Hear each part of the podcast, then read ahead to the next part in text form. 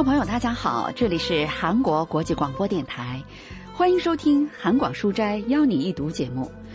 本周我们将继续为您介绍韩国作家曹炫的小说《火星鱼的轻快钓法》。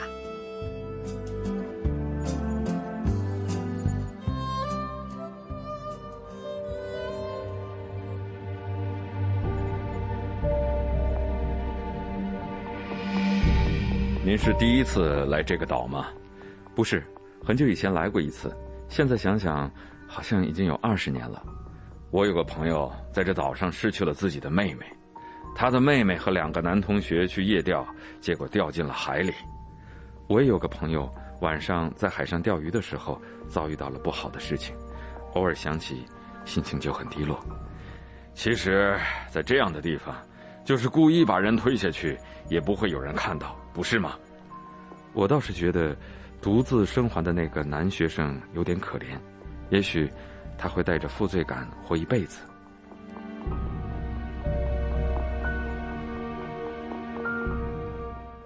金听天气预报说会下雨，所以去南海的一座小岛钓鱼，在那里他遇到了江。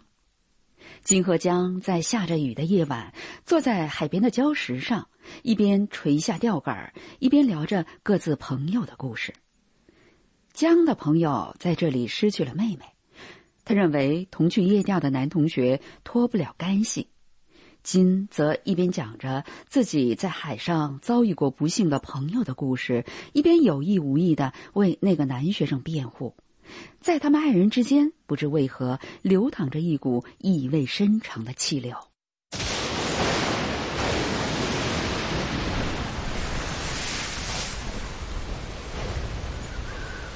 雨更大了，现在连下面的礁石也看不到了。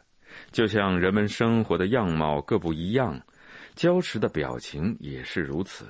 有时突然会露出不加修饰的素颜。有时则会突然隐藏起真面目，每个人的故事只有他们自己最清楚。实际上，我那个朋友去年在这个时候也在调查那个家伙，关注他加入的钓友会，打听他的工作单位。他应该是在期待着那个家伙也遭遇跟妹妹一样的事故。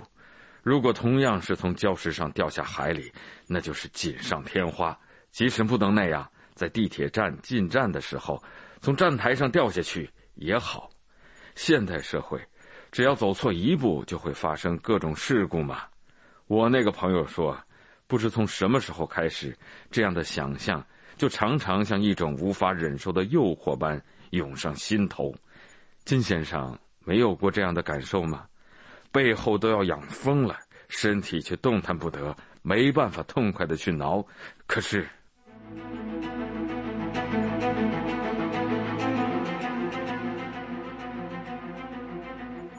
就在江欲言又止的时候，他鱼线上的夜光浮漂开始颤动。看到我的示意后，他用力提竿，拉紧了鱼线。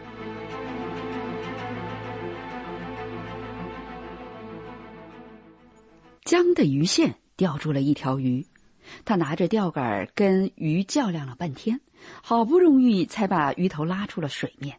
但是想要把鱼捞出来，捞网显得有点太短了。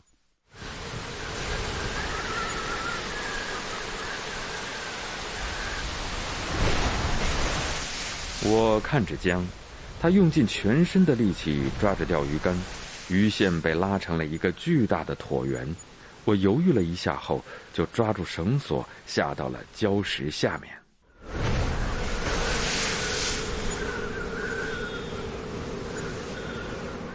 汹涌的波涛卷着雨水拍打着我的脚踝，我把捞网伸出去，捞起了江钓到的那条鱼。一眼就可以看出那是条大鱼，我把装着鱼的捞网递给江，然后抓住了绳索。江站在礁石上面，正要往上拉绳的时候，突然停下，俯视着我。在远处灯塔的逆光笼罩下，江的影子黑黝黝的。他暂时停下的那段时间，给我的感觉就好像是一道黑光，就好像垂着钓钩的大海深处的时间一样。而我自己则好像自行投身大海的活诱饵。为了捞起江钓到的鱼，紧抓着绳索爬下了礁石。当他从下面抬头看拉着绳索的江的时候，突然感到自己就好像是一个诱饵。刚才江说过的话也再次浮现在他的脑海中。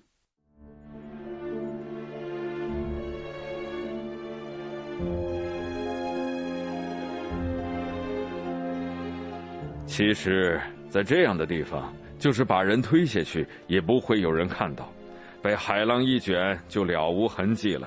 再说，又是刮台风的时候，不是吗？就算穿着救生衣掉进狂风暴雨的大海，还不是死路一条？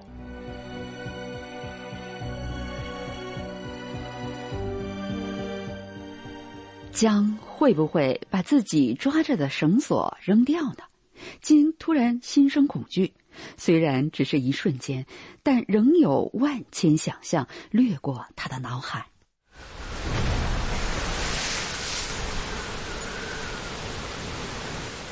俯视着我的江，深深的吸了一口气，然后用力拉起了绳索。我踩着礁石上滑溜溜的海草攀了上去，抓住了江的手。他戴着安全手套的手比我想象的还要有力。他用力一拉，我很快就爬到了平坦的岩石上。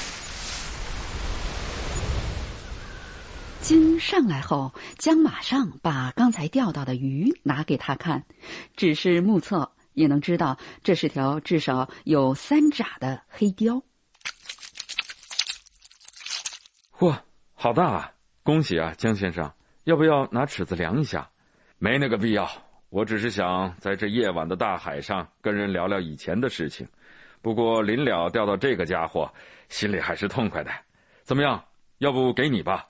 啊，不用不用，你也知道，我只是来这岛看夜色下的大海的，已经太久没来过这里了。雨丝越来越粗，两个人低着头看着夜幕中下着雨的大海。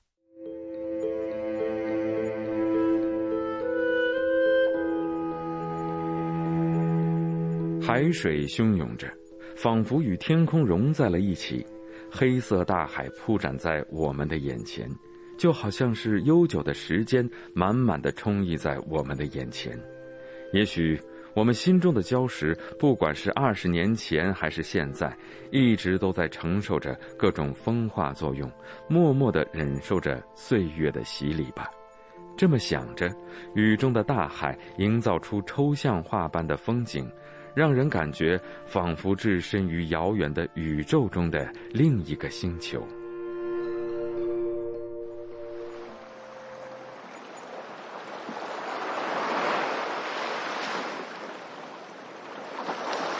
金先生钓到过很多鱼吗？您在旁边不是看到我钓鱼的实力了吗？不过虽然我技术不怎么样，但还是很想能有机会钓到火星鱼。火星鱼嘛，对。火星鱼，据说在火星上有一个大峡谷，在很久很久以前，大约一亿年前的时候，峡谷里充满着河水。不知道从什么时候开始，我就特别想知道，如果在一亿年前的大峡谷边钓鱼，会钓上什么样的鱼来呢？希望您的梦想能够实现。我想，总有一天火星上的峡谷会重新被水充满，到时候您一定能够钓到火星鱼的。还有。今天也是真的，谢谢你了。金最后又问江：“那个失去妹妹的朋友过得怎么样？”江说：“那个朋友已经不再恨那个男学生了，因为流浪猫和肉脯。说是去年冬天有段时间，那朋友也没有什么特别的理由，只是一直偷偷的跟踪着那个人。那天天气非常的冷。”在经过公寓户外停车场的时候，只见那个人停下身来，向一辆车子的车底看了看，然后跑到附近的便利店买来什么东西扔到了车下。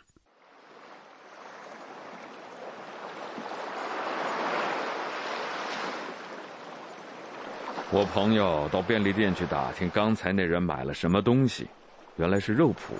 他又跑到汽车那里，低头看向车下。发现有两只猫蜷缩在那里，金先生，你知道那是怎么回事吗？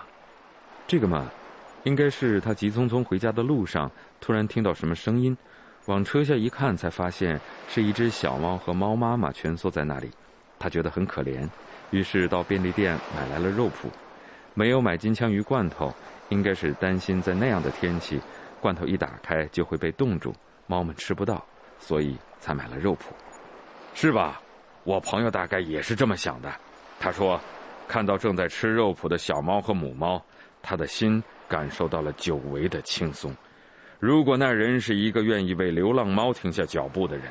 那么妹妹的事情也许真的是场事故，即使并不是这样，一直以来怀有的怨念也因为这件事消散了。我的朋友说，那天他突然意识到，妹妹的事故真的是很久以前的事了，现在到了可以放下的时候了。江这么说着，把渔网翻过来，将熬夜抓到的鱼放走了。之前二人之间略显尴尬的气氛似乎也有了缓解。钓鱼高手们知道自己钓到了什么或者错过了什么，只需要零点一秒的时间，但为了达到这种境界，可能会用去半生的时间。从某一年某场事故中幸存下来的人所受到的伤害也是如此。为了寻找它的意义，直到现在还有人会在海上夜钓。就好像自己是一个活的鱼儿。金和江聊起了钓友会留言板上的一段话，然后就互道再见了。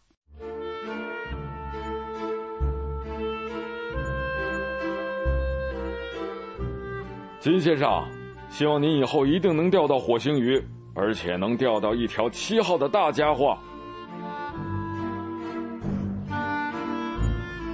我们的人生中有太多的钓竿，有时候能钓到东西，有时候会被钓到，有时候会错过，有时候会把钓上的放掉。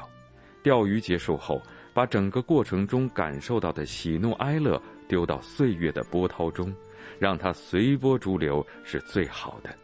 达到高手境界的人们，无论是下棋、茶道。还是登山，甚至从插画中也能学到人生的真谛，所以钓鱼也可以。这次夜钓有了江钓起的黑鲷就已足够。虽然我没有钓到，但那条闪着银光的鱼总有一天会在我的梦中复活。我想，所有的人心中应该都有一条这样的鱼在自由自在的游弋。在人们各自珍藏的故事像海草般摇曳的地方，在那里，无论是谁，都有可能抓住或者错过，在那里，汇集了所有。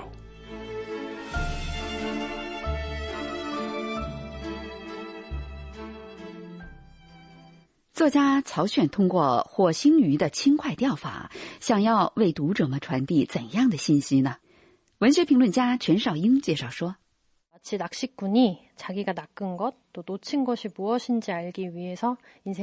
像钓鱼高手想要很快知道自己钓上的是什么，错过的是什么，可能需要付出半生的时间去达到这种境界一样。由于某个事故而受伤的人们，因为伤痛而不断的去海上夜钓。钓友会连板上的那段话，虽然不知道是谁写的，但金和江都是符合那段话的人。他们因为过去的事情深受伤害。为了寻找即使这样也要生活下去的理由和意义，他们不断的去钓鱼。实际上，这天晚上将钓到的不仅仅是一条鱼。他通过跟金的对话直面真相，终于放下了死去的妹妹，从此开始了与以往不同的生活。而金也总有一天会钓到，即使因为负罪感也要活下去的意义。这是将对他的祝愿，也是某种原谅。所以金总有一天也会钓到属于自己的黑雕。而我们每个人的心灵深处，也都有等着我们垂钓的火星鱼。